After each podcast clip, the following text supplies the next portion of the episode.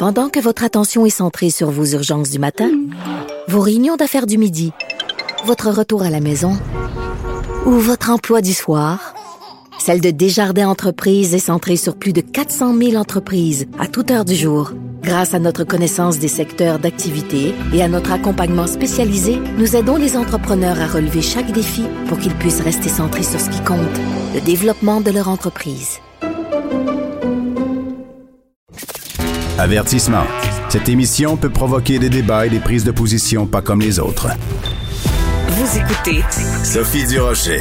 Dans la section Faites la différence du Journal de Montréal, Journal de Québec de ce matin, il y a une lettre euh, ouverte très intéressante. Le titre déjà est accrocheur. Laissez-nous parler. C'est une lettre qui a été écrite par Marie-Claude Girard que vous entendez régulièrement sur nos ondes. Euh, Madame Girard est une retraitée de la Commission canadienne des droits de la personne et c'est quelqu'un qui se prononce régulièrement euh, dans les médias sociaux, mais aussi dans les médias traditionnels sur différentes questions justement qui touchent les droits de la personne. Elle est au bout de la ligne. Madame Girard, bonjour. Bonjour, Madame Durocher. Donc, cette lettre avec un, un bonjour d'abord, oui, en effet. Dans cette lettre avec ce, ce titre accrocheur, Laissez-nous parler. Vous nous parlez euh, de cette espèce de campagne vraiment qui est devenue euh, virale sur les médias sociaux euh, de femmes de culture euh, musulmane, arabo-musulmane, qui euh, témoignent de leur de leur passé, où on a on les a forcées à porter euh, soit le hijab ou le, ou le niqab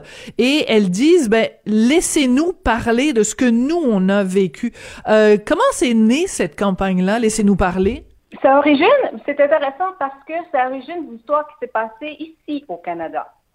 Allons-y. Euh, le, le journal de l'association médicale qui, en novembre dernier, a illustré son, euh, son journal, la couverture de son journal, en utilisant la photo euh, de deux petites filles, une d'à peu près 5-6 ans, dont une euh, qu'on voyait les cheveux et l'autre voilée. Suite à ça, il y a un pédiatre, docteur Shérif Émile, un chirurgien pédiatre canadien. Je le précise parce que c'est ici, chez nous, que ça se passe. Mhm, Un chirurgien pédiatre canadien qui a dénoncé l'utilisation en couverture du magazine de cette photo puisqu'elle portait atteinte en respect à toutes les jeunes filles du monde forcées à porter le hijab, et puis euh, en respect à, à, ce qui se passe, à ce, ce, symbole de, de, de, d'avilissement des femmes. Alors il s'est plaint et sa lettre a été publiée par le magazine. Suite à ça, le Conseil national des musulmans canadiens et le Conseil consultatif musulman du Canada ont porté plainte sur la lettre du docteur Émile. Et puis, euh, l'éditrice en chef s'est excusée de l'avoir publié. Il a fallu euh, euh, écrire des excuses, retirer la lettre de M. Émile. M. Émile est accusé de faire la promotion de l'islamophobie en dénonçant cette situation. Alors, c'est assez hallucinant ce que vous nous racontez, Madame Girard, parce que euh, donc on a euh, premièrement qu'un journal médical euh, qui, pour illustrer donc un, texte scientifique, utilise une photo qui banalise le port du hijab. Qu'un adulte, qu'une femme de plus de 18 ans euh, décide de son propre chef de porter le hijab ou un autre signe religieux, ça lui appartient. Ça se discute, mais ça lui appartient. Mais qu'on utilise la photo d'un enfant de 5 ou 6 ans qui porte le hijab, c'est clair que aucun enfant de 5 ou 6 ans prend une décision éclairée euh, de, porter ce vêtement religieux ou ce vêtement politique. Donc, c'est ce que voulait dénoncer le docteur euh, Émile en disant, bon, on banalise ça. C'est quand même hallucinant que lui se soit fait accuser d'être euh, islamophobe. Et surtout, ce que ça a provoqué comme réaction, c'est donc ce mouvement de femmes qui disent, ben, Laissez-nous parler, donnez-nous la parole. Nous, on va vous dire c'est quoi d'être forcé quand on est jeune à porter le hijab. C'est là que ça devient intéressant. C'est le mouvement que ça a créé. Puis le mouvement était, oui, vous avez tout à fait raison.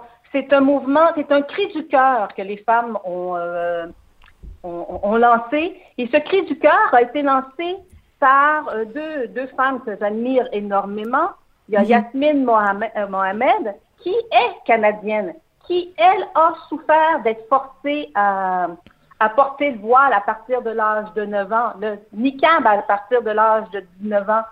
même, euh, même aller en cours dans son adolescence parce qu'elle était maltraitée et on l'obligeait à porter le voile. Et le juge lui a dit, désolée, madame, ben, ben, jeune fille, parce qu'elle avait 12 ans à l'époque, je peux pas rien faire pour vous, c'est votre culture. C'est effrayant, hein? Elle s'est fait dire ça au Canada. C'est au Canada. Et dans la campagne qui est, euh, qui est partie de Let Us Talk, ou Laissez-nous parler, il y a, euh, ça vient de partout dans le monde parce qu'il euh, y a mm. des euh, femmes de culture musulmane qui ont joint la campagne de, de, de partout. C'est assez hallucinant ce qui se passe. Mais il y a aussi, c'est pour ça que je reviens, il y a aussi beaucoup de femmes musulmanes canadiennes qui ont participé. Alors, on ne peut pas dire que chez nous, tout est beau, tout est gentil, on a le droit de faire ce qu'on veut, tout le monde choisit. Il y a des cas, il, y a des, il faut écouter ces femmes-là qui témoignent des, euh, des sévices, parce que c'est ces sévices qu'elles ont subis face à des pratiques religieuses sexistes qu'on leur a imposées. En, tant qu'enfant, c'est un choix, là, comme vous dites. Hmm. À 5-6 ans, c'est pas un choix. C'est vraiment euh, imposé par, euh, par une culture, euh, une, ben, c'est-à-dire il y a plusieurs cultures, mais par l'islamisme, un islamisme très, très fort. Oui, allez-y, puis j'ai une question pour vous après. Mais allez-y, Madame Gérard. Ce qui euh, ce qui me frappe, c'est-à-dire ce qui est important, l'objectif de, cette campagne-là, c'est laissez-nous parler. Ici au Québec, et puis euh, je tiens à vous remercier, Madame Durocher, parce que ici au Québec, on est quand même chanceux, on a quelques médias qui ont donné la voix à certaines femmes de culture musulmane pour parler de leur expérience. Il y a le Journal de Montréal qui vient de, euh, de publier mon article. Mais il y a aussi vous qui avez, au cours des années, souvent offert votre tribune à mm. des femmes aussi remarquables comme Nadia El Mabrouk, Jemila Ben Nahib, Leila Lesbeth, qui sont venues aussi témoigner de ce que pouvait être euh, l'impact que les pratiques religieuses sexistes pour avoir, pouvaient avoir sur leur vie. Alors, je voulais dire que on est privilégié et on le voit parce que depuis hier, l'article euh, circule dans les médias et c'est aussi les propos qu'on entend maintenant. Merci au Journal de Montréal. Merci à vous, euh, Madame Durocher, de donner voix à ces femmes-là. Il faut continuer de le faire et arrêter de se fermer les yeux sur ce qui se passe dans certaines communautés. Qu'est-ce que vous pensez des féministes québécoises qui ne disent pas un mot là-dessus? On n'a pas entendu Manon Massé, on n'a pas entendu euh, euh, les, les, les, féministes québécoises. C'est silence radio là-dessus. Pourquoi, Madame Girard? Je trouve ça triste. Je pense que c'était une, idéologie euh, calinourde dans leur tête, que tout le monde choisit ce qu'il veut. Et ce n'est pas le cas. Je trouve ça éminemment triste qu'on, que les féministes, euh, ben, c'est des féministes intersectionnelles qui ne dénoncent pas ça parce qu'ils divisent. De, c'est plus le droit à l'égalité entre les hommes et les femmes, mais c'est le droit au choix de chacun de faire ce qu'il veut. Et le choix de chacun de faire ce qu'il veut, ça veut dire qu'on n'intervient plus quand il y a des situations qui sont euh, contraires à l'égalité entre les hommes et les femmes.